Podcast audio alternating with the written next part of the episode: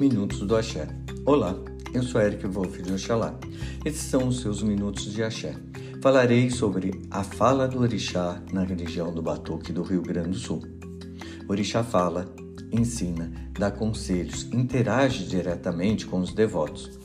Assim como acontece na matriz Yorubá, o Orixá do Batuque do Rio Grande do Sul possui liberdade de falar diretamente com os devotos. Afro-religiosos de outras religiões por alguns anos questionavam a fala do orixá, mesmo assim, os orixás do Batuque preservaram a naturalidade e, graças a muitos vídeos do Axá Orixá Alafim Oyó, chegamos a ver durante os festivais de Xangô, Iemanjá e Chapanã em Oyó, na Nigéria, esses orixás falando, abençoando e orientando os devotos.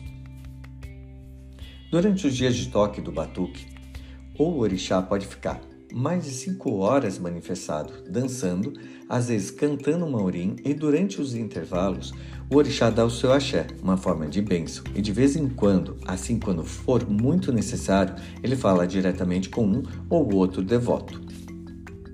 O que podemos ver também que durante os toques e rituais o orixá possui liberdade para ajudar e até orientar sobre algum procedimento, explicando ou agindo diretamente.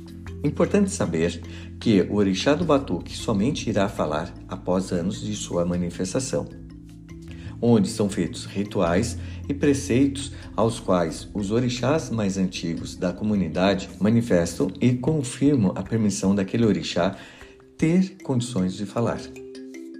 E por hoje ficaremos por aqui. Até a próxima semana e continuem a enviar mensagens ou sugestões de pauta para nós. O nosso WhatsApp 51 21 17 75 17. Até a próxima, pessoal.